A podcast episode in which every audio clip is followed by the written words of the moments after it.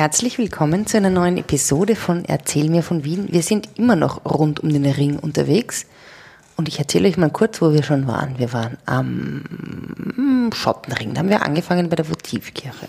Dann waren wir am Donaukanal, dann waren wir am Stubenring, dann waren wir am Parkring und am Schubertring, am Opernring, haben uns eine Folge lang der Oper selbst gewidmet. Dann waren wir am Heldenplatz und haben uns das Kaiserforum angeschaut. Ha! Wenn ihr nicht wisst, wo das Kaiserforum ist, hört euch diese Episode an. Und heute geht's zum Volksgarten und zum Burgtheater. Bevor wir das aber machen, möchte ich noch mal ganz kurz auf was anderes hinweisen. Wir haben ja sehr viel über Design gesprochen und über Baumeister gesprochen. Und wie ihr ja schon wisst, gibt es ähm, auch die Firma Mazda, die sich sehr stark mit Design auseinandersetzt. Und die haben da zum Beispiel nämlich eine eigene Designsprache, die heißt Kodo. Und warum erzählen wir euch das? Weil diese Modelle einerseits ohne überflüssige Linien und Zierelemente funktionieren, wie das zum Beispiel auch im Loshaus am Michaelerplatz ist. Aber auch, und das ist jetzt der Connex zu Hofburg, ihr könnt euch diese wunderbaren Modelle auch anschauen. Und zwar von 4. bis 6. Oktober in der Wiener Hofburg, wo Mazda Partner des Design Districts ist. Und da können wir diese coolen Autos anschauen, die formschön und wunderbar sind und man kann sie, glaube ich, auch ausprobieren. Wie auch immer, heute werden wir uns weiter mit der Hofburg beschäftigen, beziehungsweise dem Volksgarten bei der Hofburg. Und ich sage Servus Fritzi. Servus Edith. Erzähl mir von Wien. Gerne. Erzähl mir von Wien. Geschichte und Geschichten präsentiert von Edith Michaela und Fritzi Kraus.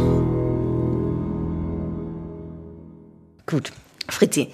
Also es gibt ja Menschen, die sagen, der Hofburgkomplex ist der größte äh, Burgenkomplex Europas.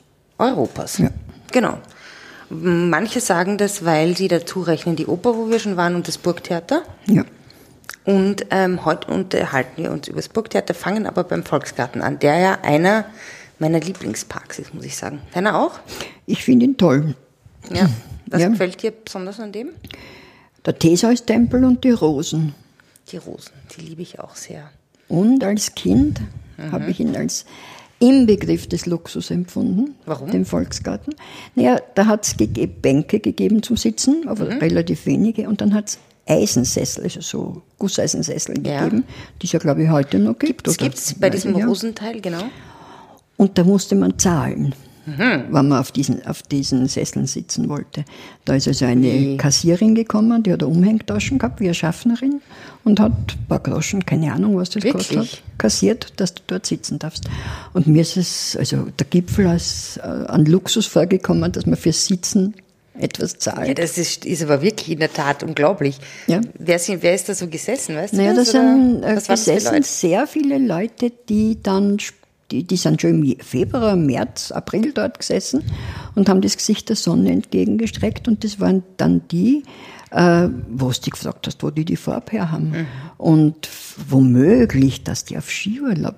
Also das war ja überhaupt fast undenkbar, dass man sich das leisten kann. Ja, klar. In den 50er Jahren. Ja, es ist Also jetzt auch war- wieder so. ja, möglich. Es war wirklich luxuriös. Ich finde das ja super.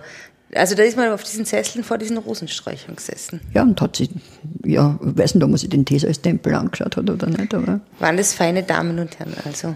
ja, hauptsächlich Damen. Aha, Ja. das kann ich mir gut vorstellen.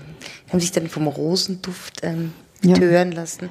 Naja, um die Zeit noch nicht, weil die sind, äh, natürlich im Sommer auch, aber ich habe immer das Gefühl, im Frühjahr sind da mehr gesessen. Ja, genau. ja. ja, man kann ja diese Rosenstöcke, kann man ja, da kann man ja auch Patenschaften übernehmen. Kann man ja, ja, seit ein paar Jahren. Sind, weißt du, wie viele dort sind oder, oder schätzt du? Rosen? Ja, Rosenstöcke.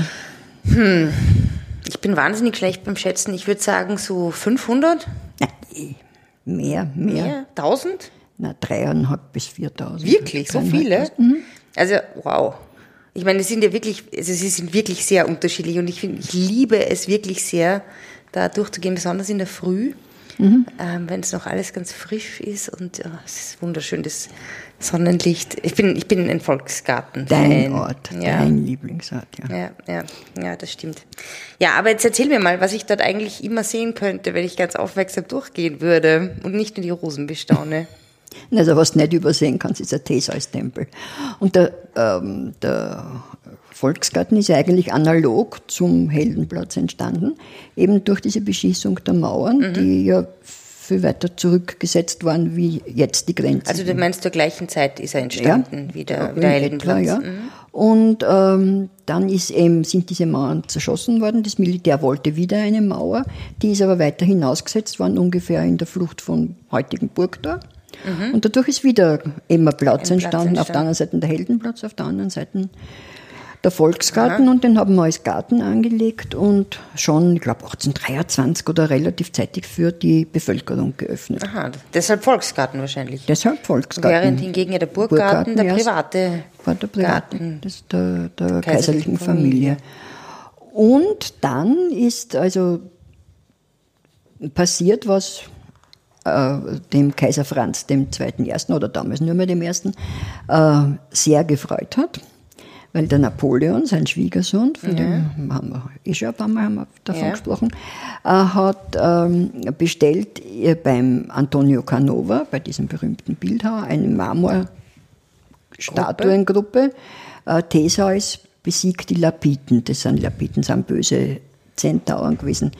Geschichte wollen wir jetzt nicht weiter ausführen. Mhm. Nachlesen bitte, Leute. Ja, ist ein ganz, äh, ich glaube sogar, sie war im äh, Tympanon vom Zeus-Tempel in Olympia, aber bin mir nicht ganz sicher, hm. auch dargestellt. Und die äh, und dann, äh, Napoleon wollte diese Statue in Mailand aufstellen oder in Genua, weiß nicht, also in irgendeiner italienischen Stadt, die er besiegt hat wahrscheinlich, oder? Ja, und da hat, damit wollte er zeigen, also diese allegorische Deutung war die, der Theseus ist der Napoleon mhm. und die Lapiden, also die Zentauren, sind die, äh, die alten Staaten sozusagen, mhm. die Unterdrücker, ne? das mhm. war Preußen, Österreich und äh. England von mir aus. Mhm. England vielleicht weniger, aber Preußen und Österreich.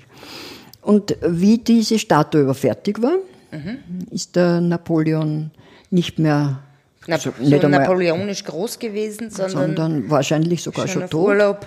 Und ähm, Helena. Helena oder tot. Und äh, dann der Franz I., sein Schwiegervater? Sein Schwiegervater hat ihm Triumph, äh, hat triumphiert, das war für ihn halt auch Genugtuung. Weil ihm der Napoleon total auf die Nerven gegangen ist mit seinem Getue. Nicht nur auf die Nerven. Äh, und auf die Kriegskassen auch. Das war sehr schwer. Und da hat diese Statue gekauft mhm. und hat es nach Wien gebracht und hat es natürlich die Allegorie umgedeutet. Die äh, Lapidaren besiegen?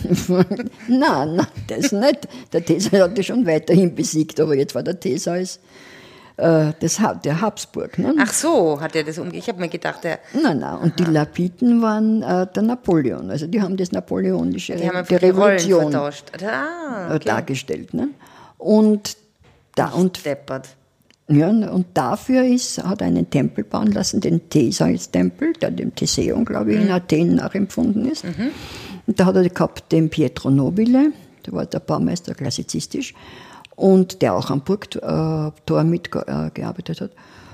Und äh, der hat diesen Tempel hingestellt. Und das war, äh, unten waren äh, Räume, wo Statuen, römische mhm. Statuen und so gestanden sind. Das ist nachher irgendwie äh, dann ins Kunsthistorische Museum mhm. kommen, genauso wie die Theseus-Gruppe. Und der Theseus-Tempel war ist eigentlich ja, leer gestanden. Leer gestanden. Ich glaube, diese unteren Räumlichkeiten sind für Kistenlager oder so irgendwas mhm. benutzt worden. Und erst in den letzten Jahren ist er renoviert worden. Ja, sehr schön. Eigentlich. Sehr schön, leuchtend weiß und äh, wird eben auch für Ausstellungen ja, verwendet. Ja, oft, die sind ja davor eben in der Früh, wie gesagt, ich gehe gerne in der ja. Früh durch den Volksgarten, ähm, sind da auch so chinesische Gruppen, Viele die Tai so Tai Chi-Gruppen, ja. mhm. Tai Chi machen und so.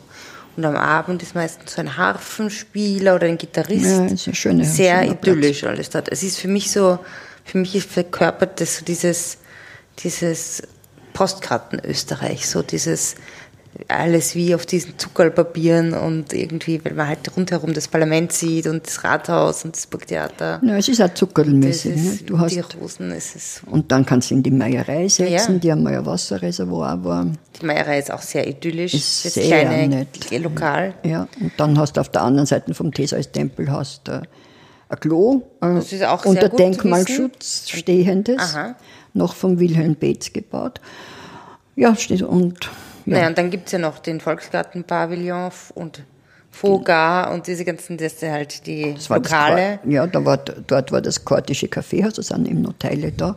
Auch Pietro Nobile, klassizistisch. Kroatisches Kaffeehaus. Also das war das, wo, wo jetzt, äh, also Das Restaurant, also Volksgarten, Mhm.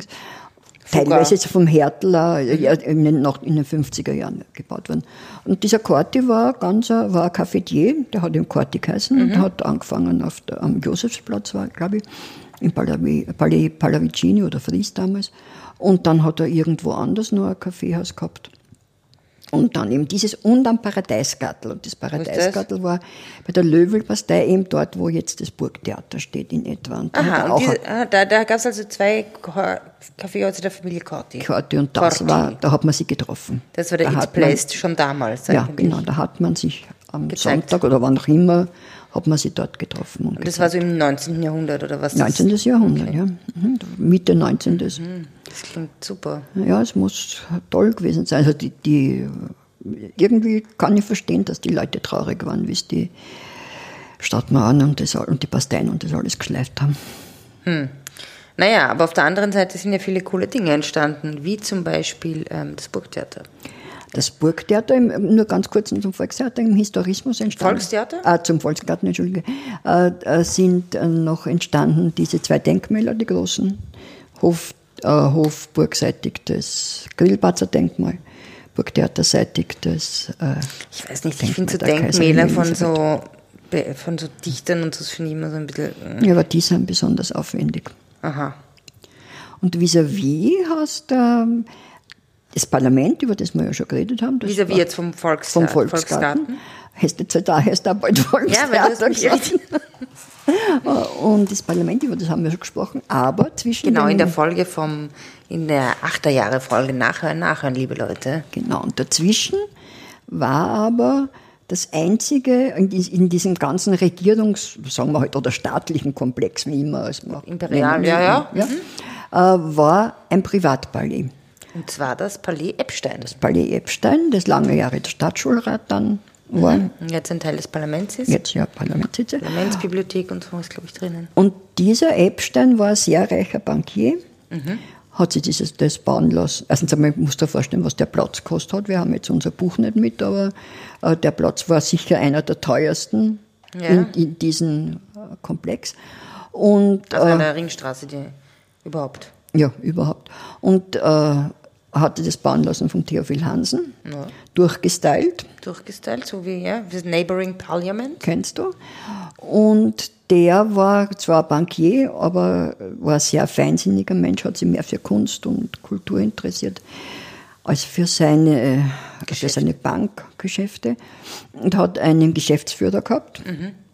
Und äh, zum, äh, wie die, beim Börsenkrach 1873 hat sich herausgestellt, dass dieser Geschäftsführer mit Kundengeldern spekuliert hat. Hm, das kommt beim ja immer wieder vor. alles verloren hat.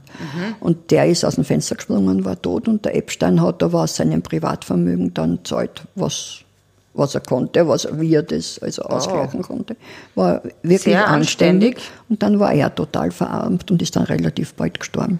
Aber das ist eine, das ist, ich meine, eine traurige Geschichte einerseits, aber auch eine sehr noble Geschichte. Noble und äh, eigentlich aufbauende Geschichte. Ich meine, dass er tot ist, jetzt wäre er sowieso schon Jetzt tot. ja, ja. also, Herr Epstein, wir finden Sie gut, Ja, genau. wenn Sie uns hören können.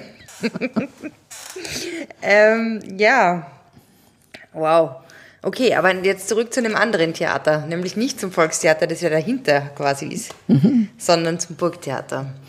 Gut, da können wir jetzt aus gleicher vom Verbindung herstellen vom Volksgarten Ja. zum Burgtheater, weil wenn man sich das vorstellt, wenn du das vorstellst, äh, Volksgartenausgang Burgtheaterseitig Ja, ist recht so ein großes, äh, wie ein Käfig, wie ein Voliere schaut Mhm. das eigentlich aus. Und man weiß eigentlich sehr, nie, warum? warum. Und das ist ganz einfach die Belüftungsanlage fürs Burgtheater. Ah, Äh, da ist die Luft angesogen worden und, oder angesaugt worden und ist durchs Burgtheater durch und die, äh, die verbrauchte Luft ist oben, da ist so ein Boreas, also eine Windstatue und dort, dadurch ist Also in den Zuschauerraum, das ist der Zuschauerraum Frischluft. ja, dort. genau, die Frischluftzufuhr. Cool. Super. Das, Weil- in der Staatsoper übrigens das Gleiche. Ah ja, Nein, ich habe jetzt gedacht, du sprichst von dieser komischen kleinen Tankstelle, die da ist neben dem. Ist ja nicht mehr, mehr glaube ich. Nicht mehr mehr? Nein, glaube nicht mehr. mehr. Also ich meine, sie ist nicht Die mehr war in ja Betrieb, lustig. Aber sie, sie Ja, steht ja. noch da und ich denke mir irgendwie, das ist so war anachronistisch. ja, irgendwie, irgendwie witzig, dass da so mitten herum eine Tankstelle steht.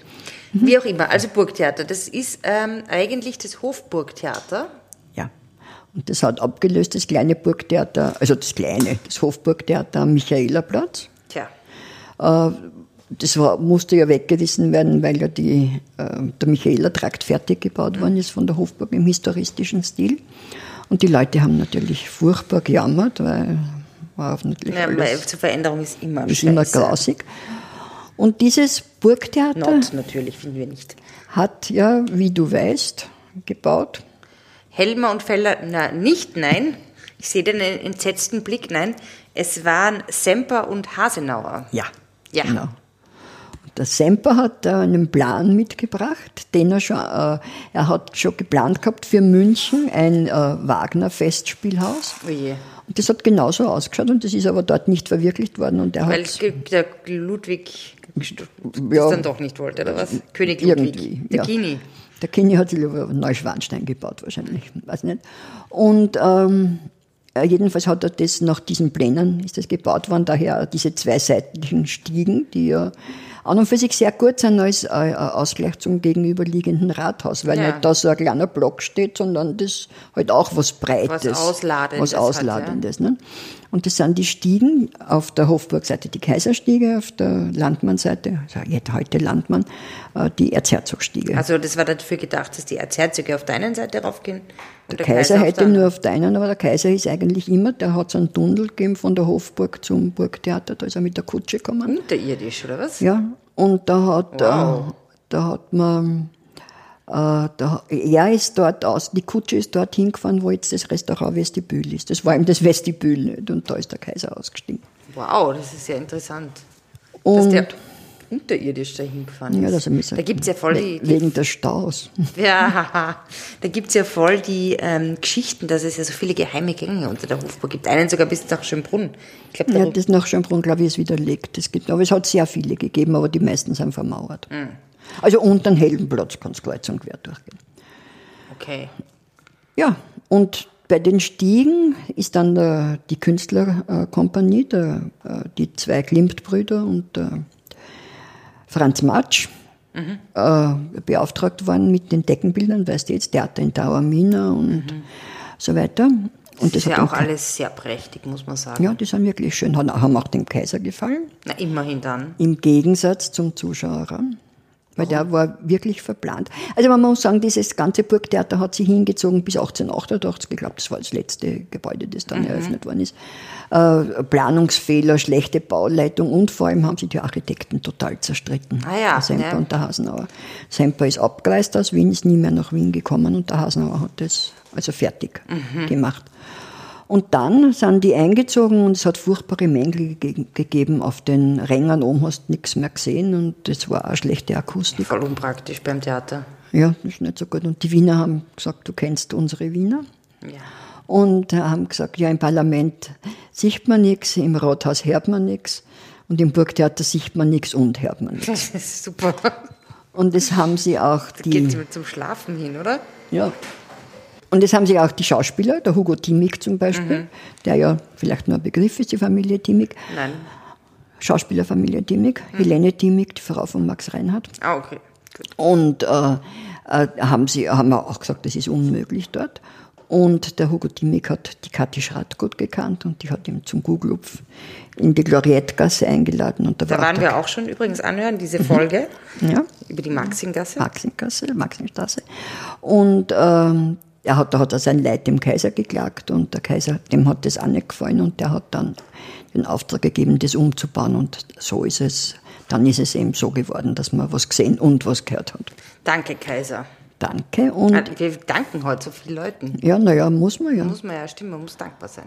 Und die Wiener haben sich dann auch Soll ans Burgtheater gewöhnt und waren dann ganz stolz und im Krieg ist eine Bombe reingefallen.